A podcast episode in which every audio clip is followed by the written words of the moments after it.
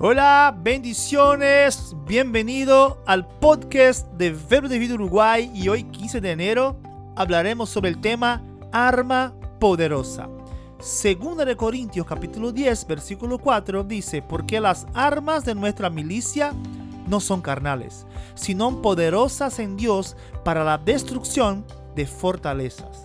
Aunque hemos sido hechos nuevas criaturas, creados por Dios en Cristo Jesús, y aunque estamos fuera de la autoridad de Satanás, todavía vivimos en un mundo gobernado por Satanás. La Biblia llama a Satanás el Dios de este siglo, 2 Corintios 4:4, y el príncipe de la potestad del aire, Efesios 2:2.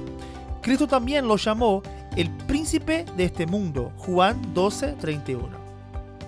De acuerdo con la palabra de Dios, el mismo aire que nos rodea está saturado de fuerzas hostiles que pretenden destruir nuestra comunión con Dios el Padre y privarnos de ser útiles para el servicio del Señor.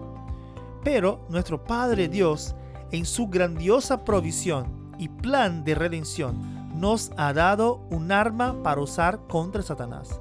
Esa arma nos es dada no solo para nuestro propio beneficio, sino para el de los hombres y mujeres que nos rodean y que están gobernados por Satanás.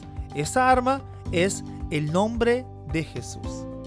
¡Wow! Nosotros tenemos un nombre que es más poderoso que cualquier nombre que pueda existir.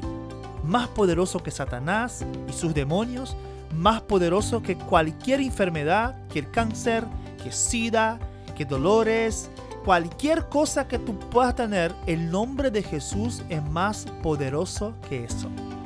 De seguro, el nombre de Jesús es el nombre que está por encima de cualquier nombre, como dice su palabra. Así que dejo para ustedes la confesión de hoy para que sigas hablando y declarando qué es este nombre tan poderoso.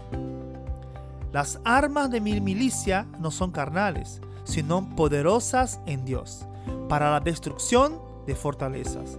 Las fortalezas que han destruido las fuerzas de Satanás, puedo derrumbarlas con el poderoso nombre de Jesús. Satanás no puede competir con este nombre. Y ese nombre es un arma poderosa que me ha sido dada para usarla contra las fuerzas del enemigo. Así que querido, cualquier cosa que se pueda levantar contra tu vida, tenés un nombre, tenés un arma, tenés un poderoso nombre que ya venció todas estas cosas. Confía en Él, declara su palabra y disfruta de un futuro glorioso con el nombre de Jesús. Dios te bendiga y hasta mañana con un podcast más de Verbo de Vida en Uruguay. Chao, chao.